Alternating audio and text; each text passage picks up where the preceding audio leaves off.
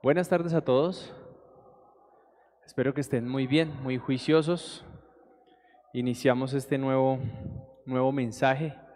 Seis y nueve minutos, muy juiciosos, muy puntuales.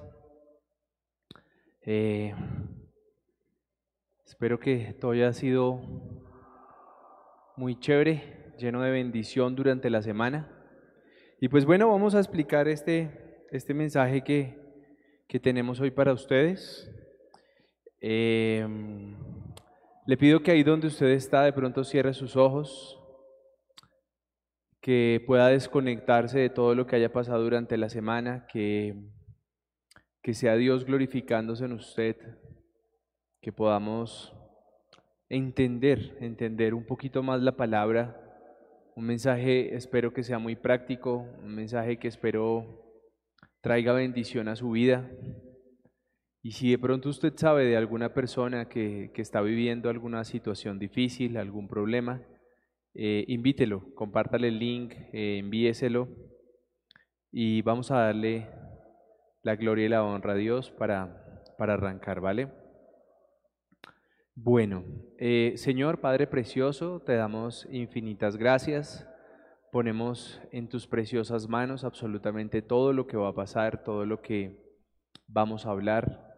Ponemos todos los equipos tecnológicos, el internet, todo lo que los recursos que tú nos has dado, Señor, para poder hacer esto, los ponemos en tus preciosas manos, Señor.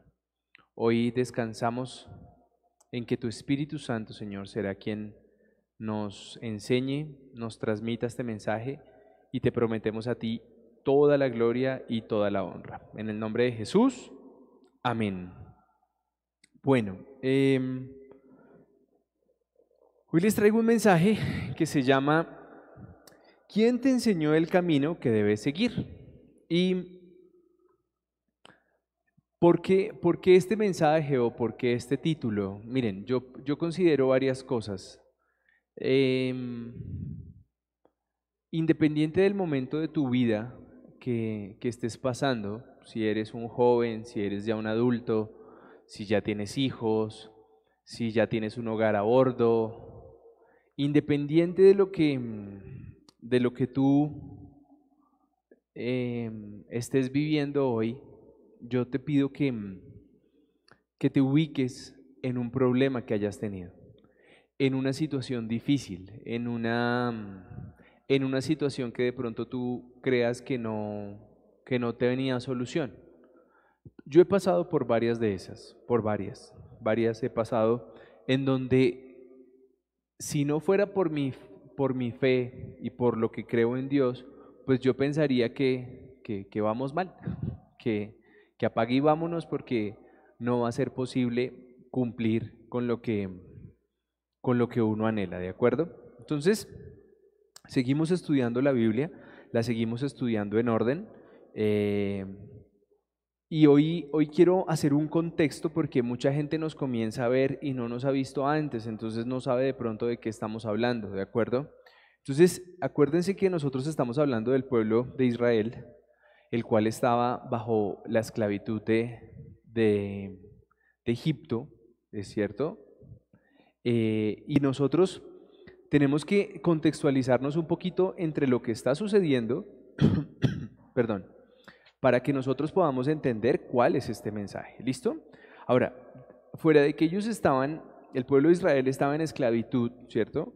Habían tenido que pasar muchas pruebas, las mismas pruebas que le tocaron al faraón, algunas les tocaron al pueblo de Israel. Entonces es importante que nosotros contextualicemos que son personas que fueron elegidos pero que no les ha tocado fácil, o sea, no les ha tocado como, eh, sí, tú em, te tocó muy fácil y no vas a tener que hacer nada, ¿listo?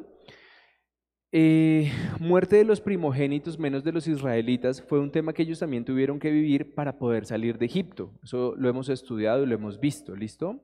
Se logra la autorización de Faraón para salir de Egipto y eh, hasta ahí supuestamente el plan iba chévere, porque Dios dice, yo voy a sacar a mi pueblo de Egipto, entonces listo, en teoría ya el, faraón les dice, buen viento y buena mar, váyanse ustedes. Pero mm, hoy vamos a estudiar Éxodo 13 y 14. Y vamos a arrancar con, con Éxodo 13, versículos 17 y 18. Para la clase de hoy o para la enseñanza de hoy he traído traducción lenguaje actual, ¿listo? Entonces, ahí vamos. Cuando el rey de Egipto dejó, que los israelitas se fueran de su país, Dios mismo les enseñó el camino que debían seguir. No los llevó por la región donde vivían los filisteos, aunque era el camino más corto. Y es que Dios pensó que los filisteos atacaban a los israelitas, entonces podrían asustarse y regresar a Egipto. Por eso Dios hizo que los israelitas rodearan el camino del desierto que llega al mar. Voy a, continuar leyendo y ahorita les explico, ¿listo? Así salieron de Egipto y Moisés les ordenó llevar con ellos los huesos de José. Pues antes de morir, él les había dicho a sus hermanos, estoy seguro de que Dios vendrá a ayudarnos cuando eso pase, llévense de aquí mis huesos. Los israelitas empezaron su viaje en el pueblo de Sucot y llegaron a Etam, donde comienza el desierto. Allí acamparon. En ningún momento Dios los dejó solos. De día los guiaba mediante una nube en forma de columna y de noche los alumbraba en el camino con una columna de fuego. Entonces, ojo porque imagínese esta situación. Usted vive en un lugar en donde usted está esclavo, ¿cierto?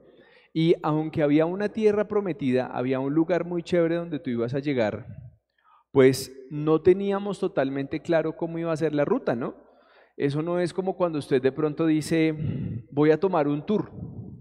Y entonces usted va a la agencia de viajes y le dicen, bueno, el primer día usted arranca a las 6 de la mañana, eh, se tiene que subir al, aeropuerto, tiene que estar a las 4, el vuelo arranca a las 6, aterriza dos horas después, ahí lo van a recoger en una van. O sea, eso a uno le gustan las cosas así programadas, organizadas, bonitas y, que le tienen cóctel de bienvenida en el hotel. Entonces usted hace como, wow, cóctel. Y le ponen así esas, esos collares de flores porque pues, usted está a Hawái, que no ha ido a Hawái. Entonces eh, eso, eso es chévere, ¿cierto? O cuando usted se sube a un crucero y entonces en el crucero eh, le, dicen, ¿quiere la foto ahí en, en, la entrada del crucero? Y todas esas cosas programadas son bonitas, pero en este caso mm, no fue tan así, porque ni siquiera Moisés sabía todo lo que, lo que iban a tener que eh, pasar, ¿sí? Y aunque Dios ya le había dicho, usted hágale que yo los llevo, usted hágale que yo, yo voy con usted, pues ahorita vamos a ver que las cosas no son tan fáciles. Y el primer mensaje de lo que acabo de leer es algo que, que no puedo dejar pasar por alto, ¿no? Y es que en este versículo 17 hay una parte que dice, Dios les enseñó el camino que debían seguir no los llevó por la región donde vivían los filisteos, aunque era el camino más corto. Y es que Dios pensó que los filisteos atacaban a los israelitas. Estos podrían asustarse y regresar a Egipto. Yo no sé, yo cuántas veces le he dicho a la gente que me conoce, cuando me pintan esos negocios super guau, ese negocio fácil de que usted compra pan y vende pan oro y eso le deja una mega ganancia y yo soy realmente bastante escéptico a esos temas, yo, yo como que todavía soy muy conservador, ¿no? Habría gente que es muy liberal en todo lo que hace, en todo lo que um, ve. Y bueno, si a algunos les ha funcionado está bien. Pero miren que hasta el mismo Dios con su pueblo dijo, el camino corto hay veces no es el camino más fácil, ¿no? Porque él sabía que en ese camino corto iban a pasar otra dificultad. ¿Y cuál era la dificultad? Que los filisteos los pudieran atacar. Perfecto. Ahora, esto, esto cómo lo vamos a comenzar a entender, John? Miren, la dificultad que está viviendo el pueblo de Israel es que en teoría va hacia la tierra prometida. Y al ir en camino a la tierra prometida, comienzan a, salen a buscar el, el desierto, pero no tienen claro para dónde van. Y entonces, cuando yo oraba al inicio, yo le decía que buscáramos una situación que se ha vuelto problema en nuestra vida y que de pronto no tenemos claro cuál va a ser la solución. Y es de lo que yo hoy quiero hablarles porque muchos apenas viven una dificultad, se desaniman. Apenas algunos dicen como, eh, ay, sí, es que esto está como difícil, eh, eh, ya no hay casi ventas, entonces yo digo como, ay, no, me desanimé, ¿sí? Y, yo recuerdo mucho a una persona que, que conozco hace muchos años, como unos cinco años, que presta un servicio y yo le decía, ¿tú por qué no te independizas? O sea, tú, tu trabajo lo haces muy bien, ¿por qué no te independizas? Yo creo que te iría muy bien. Y yo le dije, mira, tú haces unas tarjetas, tú ofreces tus servicios y te va a ir muy bien porque tú, tú sabes lo que haces, lo sabes hacer bien, eres una persona que se viste bien, que habla bien, que, que puedes llegarle a la gente. Y yo me acuerdo que esa persona me dijo, listo, listo, listo, listo, sí, hagámosle. Y entonces yo dije, bueno, entonces un día me dijo, listo, renuncié. Le dije, no, de una, yo soy tu primer cliente, yo te animé, hazle, dale, dale. Y entonces esa persona comenzó a trabajar eh, independiente. Entonces prestaba los servicios, iba a la casa, lo hacía muy bien. Y así fue, comenzamos a, utilizar esos servicios. Y luego, como, como a los dos meses, me volvió a escribir, me dijo, si me necesita, estoy en tal parte. Conseguí empleo. Y entonces yo hago como, espera, espera, espera, espera ya había tomado la decisión de independizarse y en la primera dificultad se devolvió. Entonces es de lo que yo estoy hablando y de que nos está contando la escritura, que muchas veces ante las primeras dificultades, cuando tomamos el camino fácil, nos devolvemos a donde estábamos. Pero hay algo más que quiero resaltarles en este texto que, que acabo de leer, y es que mucha gente piensa que, fue un accidente que el pueblo de Israel se dirigiera hacia el mar, pero no. Dios sabía que los estaba llevando hacia el mar. Dios sabía que en algún momento se iban a encontrar era con el mar y que no iban a poder seguir avanzando y que si él no intervenía, pues los egipcios los iban a alcanzar, ¿de acuerdo? Pero de lo que más quiero resaltar de, de, este, de esta parte inicial es que Dios no los dejó solos, porque recuerden lo que decía, dice en el versículo 21 y 22, dice, en ningún momento Dios los dejó solos. De día los guiaba mediante una nube en forma de columna y de noche los alumbraba el camino con una columna de fuego. ¿Eso qué significa? Que aunque no tenían claro que el camino era color de rosa, Dios estaba presente. ¿De acuerdo?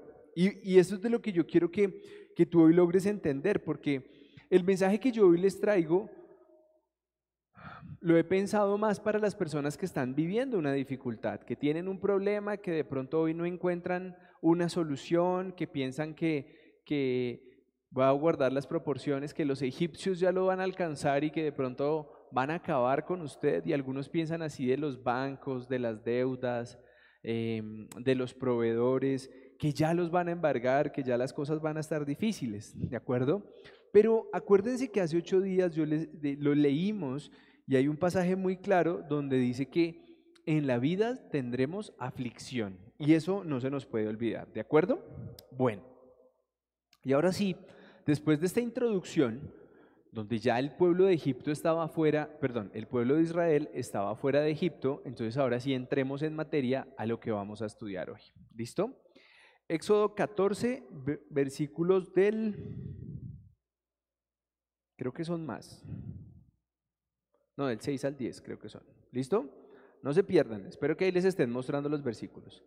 Dios hizo que el rey se pusiera terco y saliera con su ejército a perseguir a los israelitas. Enseguida ordenó que le prepararan su carro de guerra y junto con sus oficiales salió tras ellos. Se llevó 600 de los mejores carros de guerra y todos los demás carros que habían en Egipto. Los israelitas, por su parte, habían salido de Egipto cantando victoria. Hmm. Poco después, los egipcios alcanzaron a los israelitas en un lugar donde Dios les había ordenado acampar. Cuando los israelitas vieron a lo lejos que el rey y sus ejércitos venían persiguiéndolos, tuvieron mucho miedo y gritaban pidiendo ayuda a Dios. Y escuchen esto, en el, versículo 11, si eran más a Moisés le reclamaron, ¿por qué nos sacaste de Egipto? ¿Por qué nos trajiste a morir en el desierto? ¿Acaso no había en, Egipto lugar para enterrarnos? ¿No te dijimos que no nos molestaras y que nos dejaras trabajar para los egipcios? Hubiera sido mejor seguir allí como esclavos que venir a morir en el desierto. Miren, yo, yo no puedo dejar de pasar, de pasar eh, este mensaje porque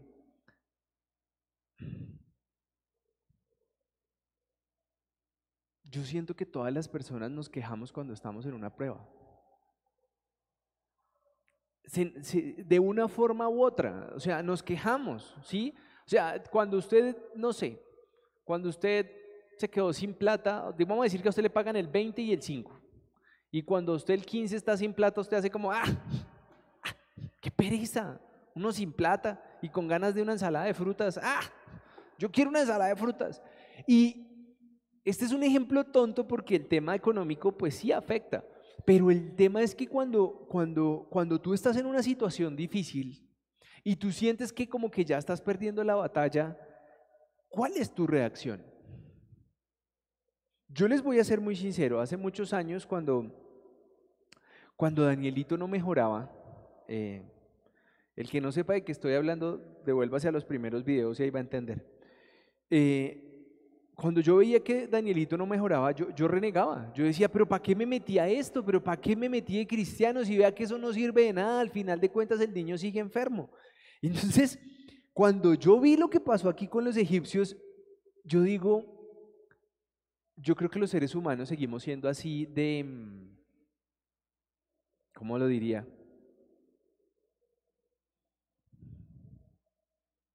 De rencorosos. Voy a decir los rencorosos para que no suene muy fuerte.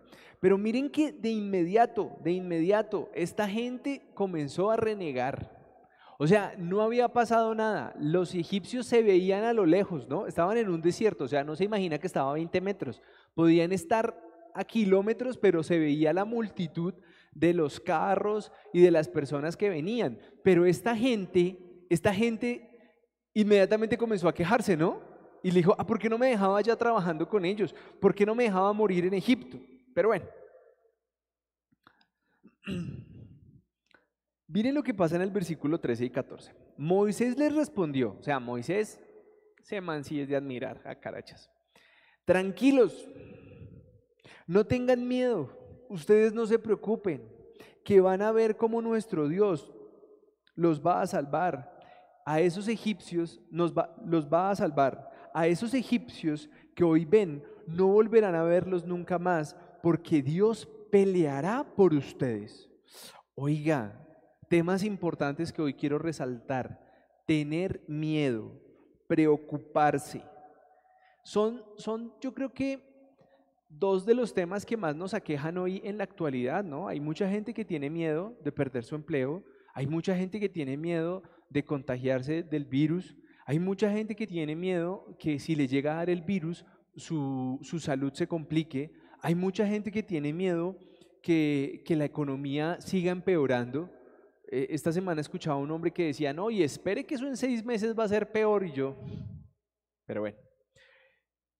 Entonces, cuando nos llega el miedo, inmediatamente nos llega la preocupación. Entonces, miren que Moisés de inmediato, o sea, como reflejo les dice, no tengan miedo y no se preocupen. Van a ver cómo nuestro Dios los va a salvar. Pero yo creo en eso, yo creo en eso. O sea, yo soy de los que pienso que Dios eh, va a tomar el control de nuestra situación, ¿cierto? Pero aquí tengo que decir algo que de pronto voy a volver a ser censurado, porque últimamente soy censurado por mis mensajes. Y, y es que No, espere, lo voy a leer lo que sigue y ahorita usted me va a entender. En Éxodo 14, 15, dice, pero Dios le dijo a Moisés, ¿y tú por qué me pides ayuda? Mejor ordena a los israelitas seguir adelante. Miren ese versículo tan hermoso, miren. Yo le voy a decir algo. Me puedo volver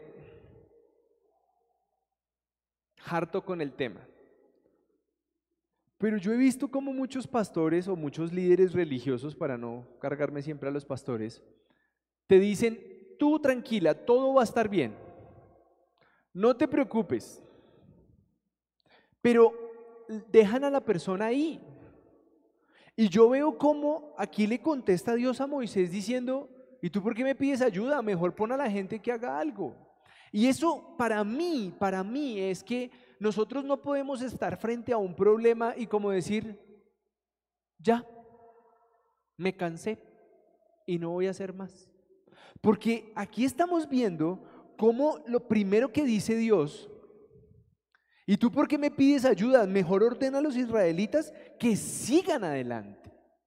Y entonces yo pregunto hoy a las personas que de pronto tienen miedo y están preocupadas y que las ventas no se les está dando y que y que creen que, ya todo se acabó, que no valió la pena, que, que esto está muy mal y que están así, esperando a que todo se solucione. Yo lamento decirles, lamento decirles, lamento decirles que el estar en un problema, el tener miedo y el estar preocupado no es quedarse quieto. No es quedarse esperando que tú me das la solución. Pilas porque es que aquí el mensaje es claro y el versículo 15 dice, pero Dios le dijo a Moisés, ¿y tú por qué me pides ayuda? Mejor ordena a los israelitas seguir adelante. Y es que analicemos el contexto de lo que estaba pasando. Los israelitas habían acampado en un lugar en donde Dios le había dicho a Moisés que debían acampar. O sea que todo estaba fríamente calculado. A lo lejos se veían los, los egipcios que venían contra ellos. Y alguno dijo, Moisés, ¿qué quieres que hagamos? Moisés, ¿cómo quieres que manejemos la situación? ¿No? ¿Qué fue lo primero que dijeron? Ay, si ve, ¿usted por qué me saca de allá? Si ve, me hubiera dejado morir allá. Y es de lo que yo hoy vivo. Yo veo que la gente está en un problema y comienzas a quejarse, ah, malditas, porque maldita, no sé qué, malditas, y se les llena la boca maldiciendo a todo el mundo. Qué maldito el alcalde, qué maldito el gobernador, qué maldito el presidente, qué maldito el presidente de no sé quién, qué y lo único que hacen es maldecir, renegar, y yo hago como... ¿Y dónde dice que tú te quedas ahí así como renegar? ¿Dónde dice, Dios dice, reniega y te soluciono el tema? ¿No, sí o no? Entonces nuestra posición debería ser cuál? Ok, no hay trabajo, ¿cómo generamos trabajo? ¿Cómo hay, no hay ventas? ¿Cómo genero ventas? ¿Cómo la gente no, no, conoce mi producto? ¿Cómo hago que se conozca mi producto? Eh, la gente ya no compra Cabinas, bueno, entonces, ¿cómo hago para vender otra cosa? Eh, la gente ya hoy no compra ropa, bueno, entonces, ¿qué es lo que está comprando la gente? Pero, ¿cómo me voy a quedar yo esperando que, ay, no, es que yo solo vendía Rolex de 10 mil dólares y entonces, ya como nadie compra Rolex, entonces, ¿te vas a quedar con todos los talentos que Dios te ha dado renegando? Y ahí es de lo que quiero que estoy hablando. Yo, yo veía esta semana como una mujer con un gran talento eh, comenzó a vender pijamas y yo decía, oiga, qué bacano. Y entonces la gente dice, no, pero ¿quién compra pijamas? Pues sí, sí, las mujeres sí compran pijamas. Yo compro solo pantalones anchos para dormir, pero las mujeres sí compran pijamas. Y eso está muy bien. Pero la gente decía, ay, no, pero es que yo quería era hacer trajes de colección. Pues sí, pero mientras puede hacer sus trajes de colección, hace pijamas. Y si todavía no le sirven las pijamas, entonces hace eh, chores de eh, corticos para tierra caliente, pero lo que yo estoy hablando es que Dios nos está diciendo, muévete, sigue adelante. Yo te voy a ayudar, compañero, pero no te quedes como, ay, es que nadie me compra. Ay, es que nadie me paga. Ay, es que nadie me ayuda. Ay, Dios mío, por favor, saquemos ese espíritu de queja, de, ay, es que todo debería ser más fácil. Ay, eso me lo deberían dar. Ay, es que las cosas no se pueden. No, conmigo no. Si usted, si de pronto usted está buscando un, un mensaje donde le digan, papichito, papito, mena, llore aquí. No, no. Yo, yo siento que Dios nos está llamando a, a movernos, a seguir haciendo las cosas con excelencia. Si una semana tenemos que trabajar 60 horas, pues trabajamos 60 horas. Si para la gloria de Dios otra semana solo tenemos que trabajar 25 horas, gloria a Dios solo 25. Pero nos fascinaría vivir, ay, hoy solo trabajé una hora al día. No, no es así. Porque entre mayor es la carga, entre mayor es el esfuerzo que tenemos que hacer, yo siento que mejor es la bendición. Y ahora vamos a continuar leyendo qué pasó en el versículo 16, porque aunque Dios tenía todo bajo control, Él no, él no estaba criando, Él no estaba criando hijos bobos, perdón. Porque es que hoy habla, esta semana hablábamos con mi esposa que, hay veces nosotros los padres, y estábamos hablando de nosotros, no estábamos hablando de nadie sino de nosotros, hay veces los padres queremos que, que nuestros hijos no tengan dificultades, que nuestros hijos les toquen las cosas más fáciles o, o muy fáciles con respecto a lo que nos tocó a nosotros. Y entonces se vuelven unos niños que no se pueden enfrentar a un problema.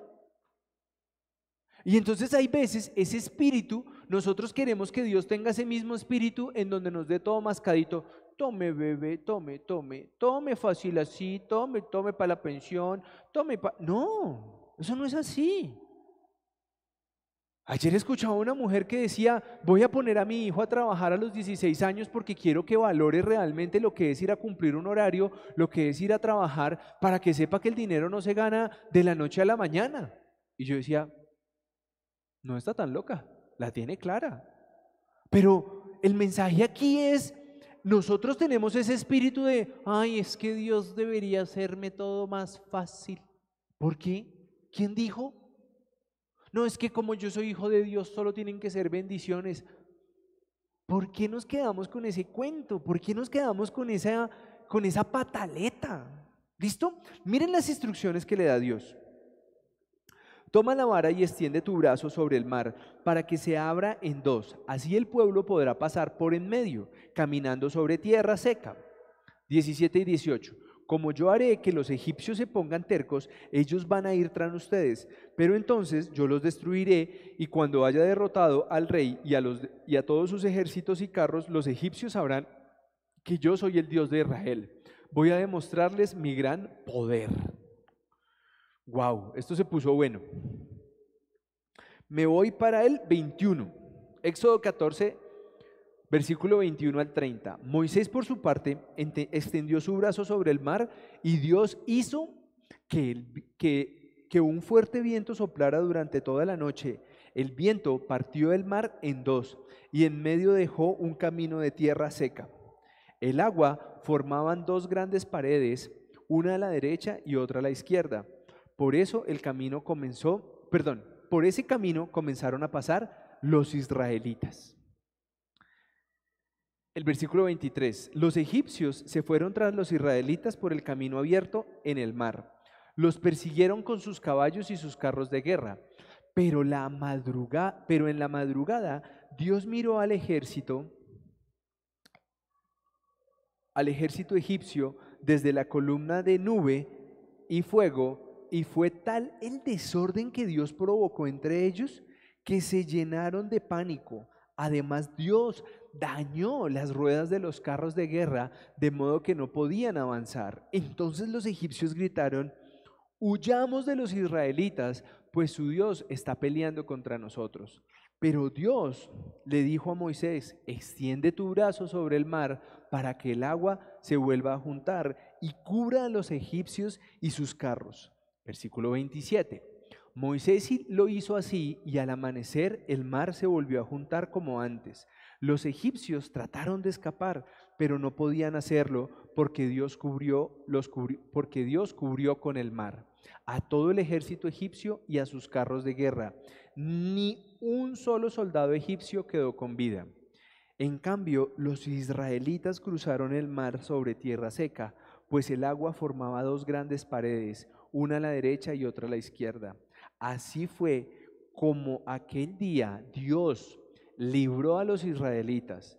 Todos ellos pudieron ver los cuerpos muertos de los egipcios tendidos a la orilla del mar.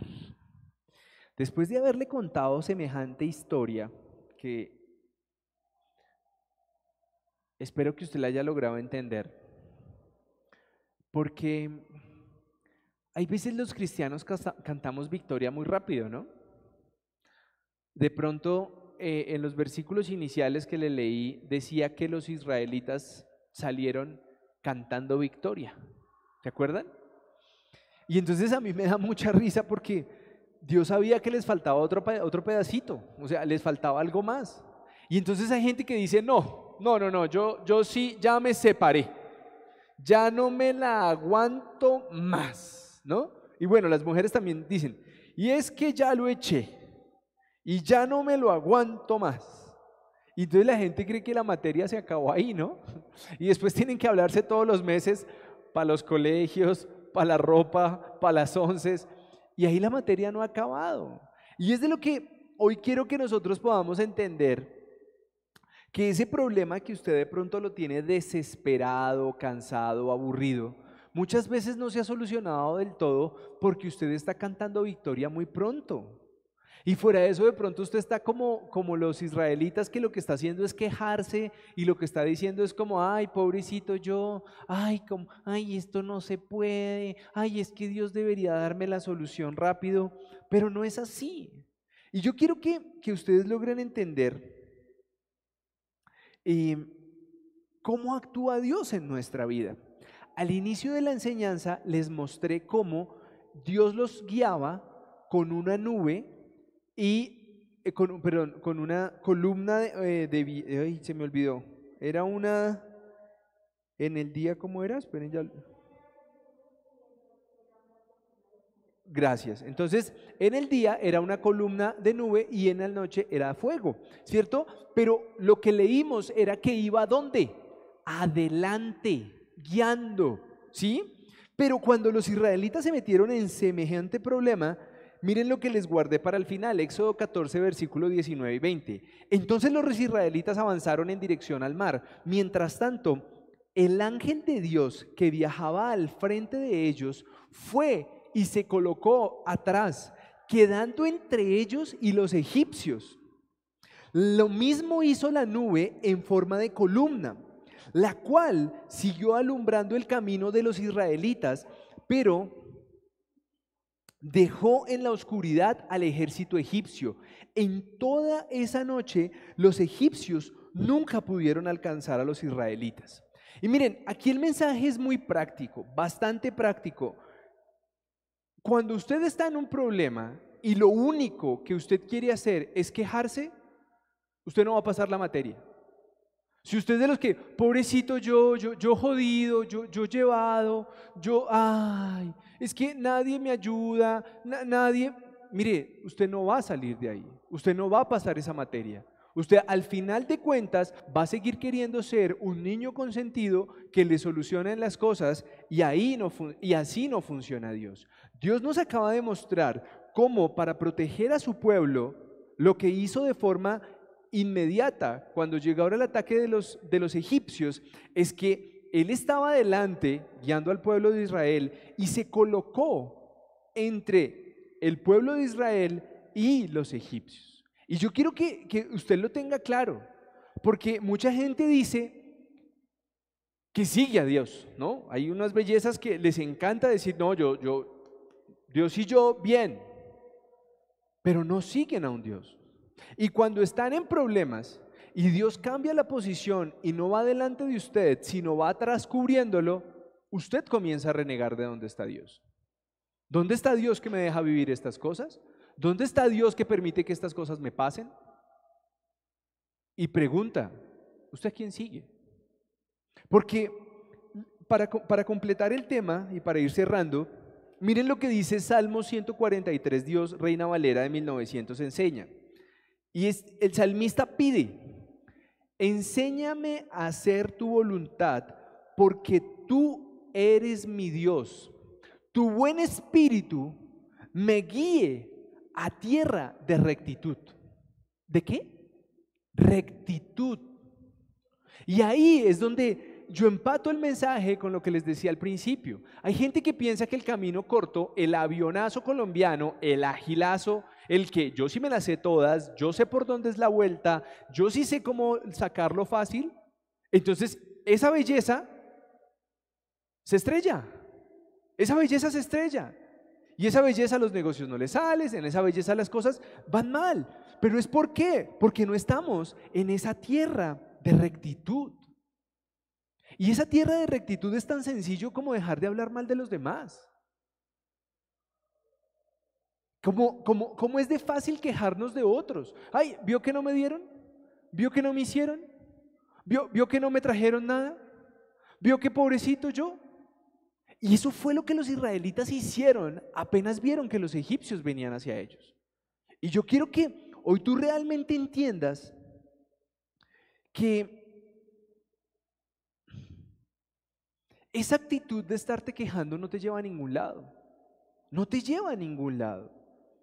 Porque yo logro verlo durante toda la semana, veo cómo la gente quiere defenderse. Yo pregunto a una persona, ¿por qué hiciste eso? Ah, no, porque me tocaba. Es que si no es así, me tocaba. Y yo pregunto, ¿y qué dijo Jesús? Porque pues finalmente seguimos a Jesús, ¿no? Y miren lo que encontré en Lucas 21, 14, 15, traducción lenguaje actual. No se preocupen en pensar qué dirán para defenderse. ¿Para qué? Defenderse. No se preocupen en pensar qué dirán para defenderse. Yo les ayudaré a contestar con inteligencia. Y ninguno de sus enemigos podrá contradecirlos ni decir que están equivocados. Ay, Dios mío, qué belleza esto. Pero usted se ha dado cuenta cuando usted le pregunta a alguien por qué hizo algo mal. Ah, no, pues, ¿me tocaba?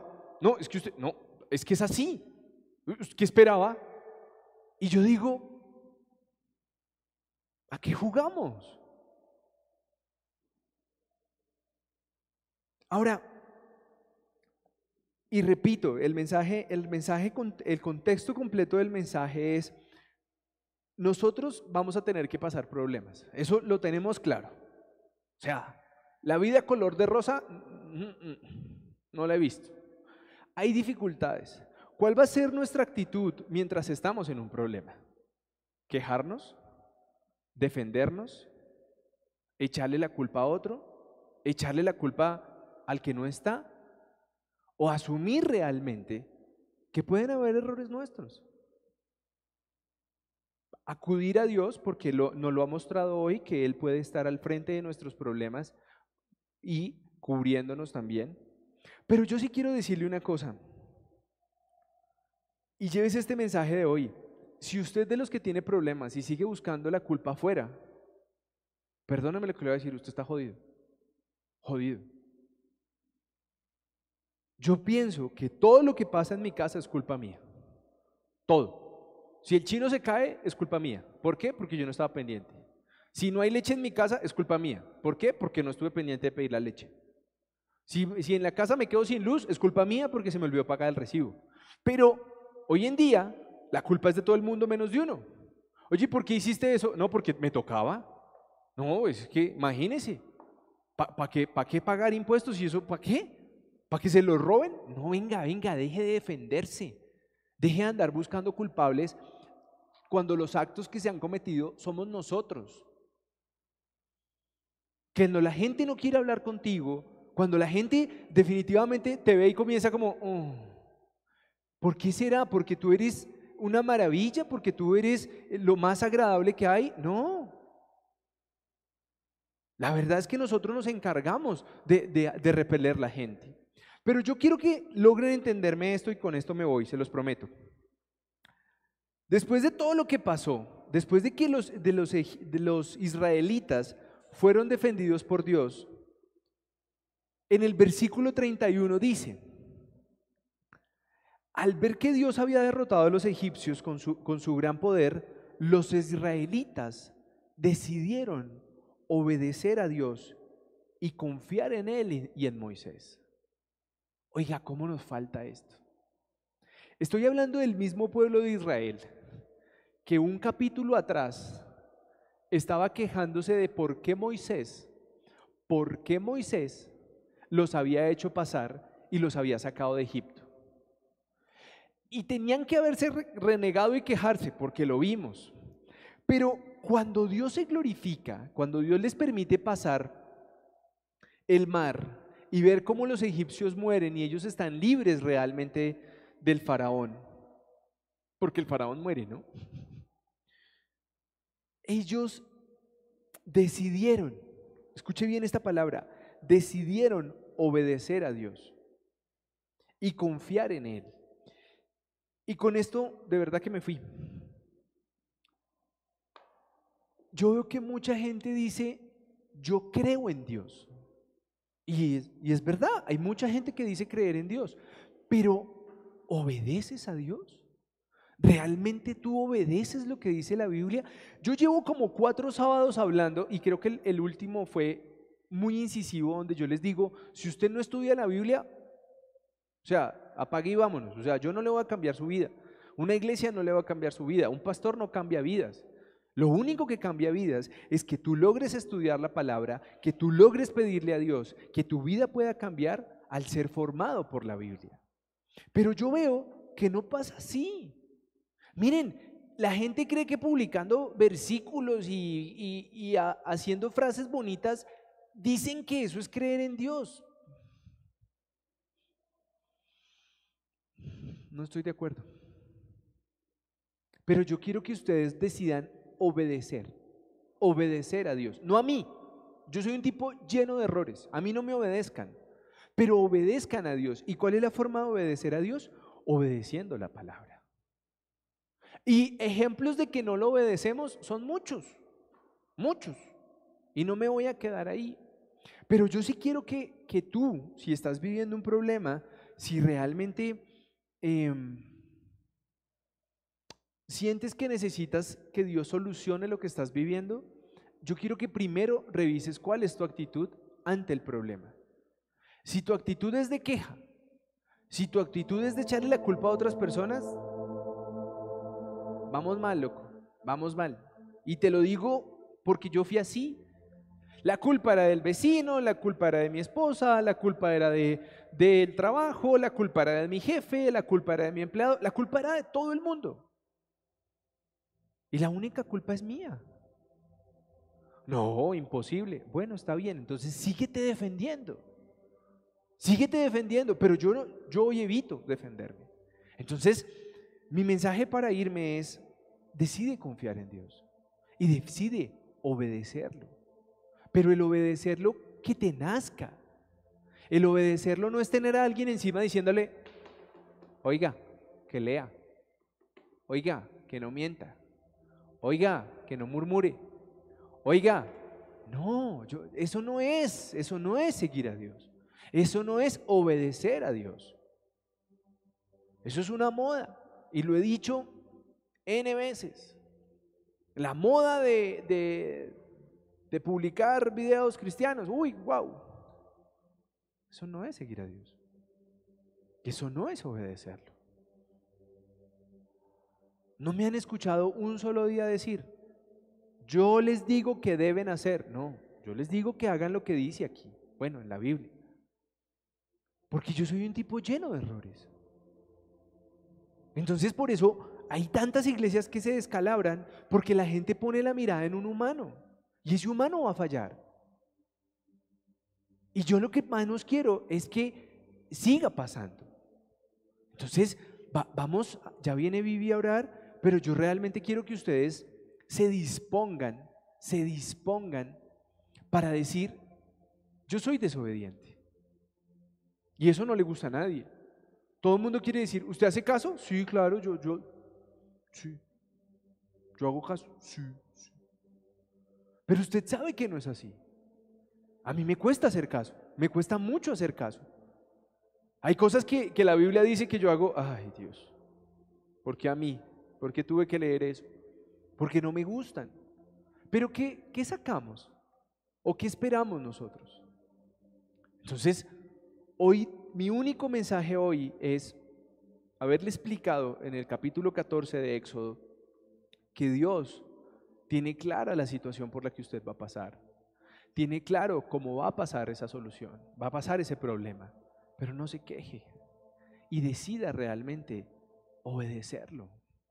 Pero, perdóneme el francés, de buena gana, no renegando, no haciendo mala cara, no, no quejándose. Tome las cosas como vienen. Yo lo he vivido. A mí me encantaba quejarme. No, no, no, no, no, no, eso no se puede hacer así. Y he tenido que tragarme mis palabras. Entonces yo los invito a que cada uno diga, listo, si Dios quiere que pase por esto, listo, yo lo paso, listo, ya. Uno se dispone y la prueba pasa más rápido.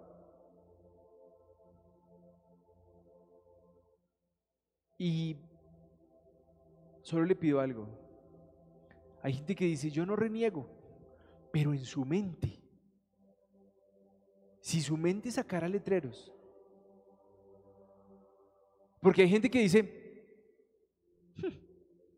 entonces dice, no dije nada, pero aquí salió, estoy mamado, yo no me aguanto esto, qué pereza, ¿por qué me toca a mí? ¿Cuál es la diferencia? Dios conoce su corazón. Yo no, pero Dios sí.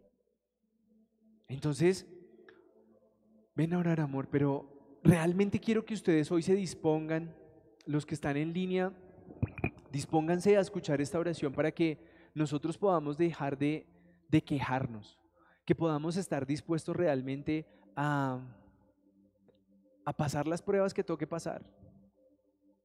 Yo no quiero irme quejando. A mí Dios me pone a pasar algo y yo quiero pasar la materia con excelencia, con excelencia. Si me toca hacer algo que no me gusta, yo lo hago, pero para que no me toque otra vez. Entonces, Dios los bendiga, que tengan una semana llena de bendiciones y que esta oración nos siga transformando. Amén. Bueno, buenas noches. ¿Cómo están? Los invito por favor a que cierren sus ojitos, a que nos dispongamos a orar, que le digamos al Señor que vamos a hacer vida a esta palabra, a este mensaje que nos permitió recibir en esta noche. ¿Les parece? Cierren sus ojitos por favor. Padre precioso, glorificamos su nombre, bendito Rey. Te damos tantas gracias por permitirnos recibir este mensaje, porque tu palabra, Señor, después de tanto tiempo, nos enseña día tras día. Por eso hoy de corazón queremos decirte que queremos cambiar. Y queremos cambiar para que tú seas el que gobierne nuestra vida Entendemos que tal vez durante muchos años hemos hecho lo que nosotros carnalmente queremos, pero no hemos hecho lo que tú quieres, Señor. Por eso hoy queremos entregarnos a tu voluntad. Hoy queremos decirte que nos permitas doblegar nuestra carne, que nos permita, Señor, dejar el orgullo a un lado y poder decir, sí, voy a hacer lo que tú quieres, Padre Precioso porque entendemos que un padre para su hijo quiere lo mejor siempre. Por eso sabemos que nuestra vida sería mucho mejor si solo nos regimos por tu palabra, por tu voluntad, por tus indicaciones. Gracias bendito Rey. Solo queremos que tú hoy nos perdones que tú hoy, Señor, inclines tu oído, nos escuches y nos otorgues tu perdón. Porque de verdad, hoy podemos recordar tantos momentos en los cuales tal vez sabíamos cuál era tu voluntad y solo quisimos hacer lo que quisimos. Padre precioso, hoy te damos gracias porque nos permites cambiar ese pensamiento en las generaciones que vienen. A través de este mensaje podemos cambiar nosotros el día de hoy y ayudar a cambiar a muchas personas más, Señor. Permítenos, Padre Precioso, ser ese pueblo de Israel que te obedeció y no porque realmente hagas algo milagroso, sino porque entendemos que eres el Todopoderoso, Señor. Por eso, Padre Santo, te damos gracias por esto que tú nos has mostrado. Queremos que nuestro corazón deje de ser tan duro y que tu palabra lo doblegue, lo ablande y que día tras día seamos mejores cristianos, que demos un testimonio real. No queremos que nos puedan llegar a juzgar por lo que llegamos a publicar, porque lo que realmente vale es nuestro testimonio, es nuestras palabras, nuestras miradas, es lo que hacemos con los demás, Señor. Gracias, bendito Rey, por esto que tú nos permites. Y gracias, Señor, porque desde hoy declaramos que somos nuevas criaturas, bendito Rey. Te damos gracias, Padre Santo. Y hoy queremos renovar nuestra fe, Señor. Queremos decirte que sabemos, Señor. Si tal vez tú nos ves por primera vez, yo te invito a que hagas esta oración. Padre precioso, yo confieso, Señor, con mi boca, que tu Hijo Jesús es mi único Señor y suficiente Salvador. Creo en mi corazón que tú lo levantaste al tercer día de haber sido crucificado, lo levantaste de los muertos y hoy está junto a ti esperando mi llegada y el día que dispongas llevarme frente a ti, estaré tranquilo, porque sé que a través de esta oración, a través de esta declaración, mi nombre ha quedado escrito en el libro de la vida. Gracias, hermoso Rey, por darme este regalo de vida eterna. Ahora, Padre Precioso, agradecemos todo lo que sucedió en los días anteriores, en la semana anterior, Señor. Gracias por las respuestas positivas y por las negativas, porque entendemos que todo, todo lo que sucede en nuestra vida es porque tú así lo has dispuesto. Y aunque tal vez muchos de nosotros tuvimos rabia, tuvimos tal vez esa impotencia, Señor, de no poder hacer nada, entendemos que tu voluntad es perfecta, que tus planes son mejores, que tienes algo maravilloso para cada uno de nosotros. Gracias, Señor, por todo, todas las bendiciones que nos has dado, por permitirnos tener un lugar donde dormir, la comida que nos da, Señor, la manera de vestirnos, Padre Santo, la provisión, bendito Rey. Gracias por eso, bendito Padre. Yo te pido bendición para toda aquella persona, para todas las familias que diezman, que ofrendan, Señor, en esta obra, porque sabemos que es para ti. Gracias bendito Padre porque entendemos que tú te vas a glorificar en cada uno de esos asuntos pendientes. Gracias bendito Padre porque también sabemos Señor que tú multiplicarás. Bendito Rey, glorificamos tu nombre y por eso, sabiendo todo lo que pasó, así mismo dejamos en tus manos todo lo que va a suceder en la semana que viene. Todos nuestros asuntos, todos nuestros pendientes, todo aquello, Señor, solamente lo podemos dejar en tus manos. Tú obras y tú ya sabes qué es lo mejor para nosotros.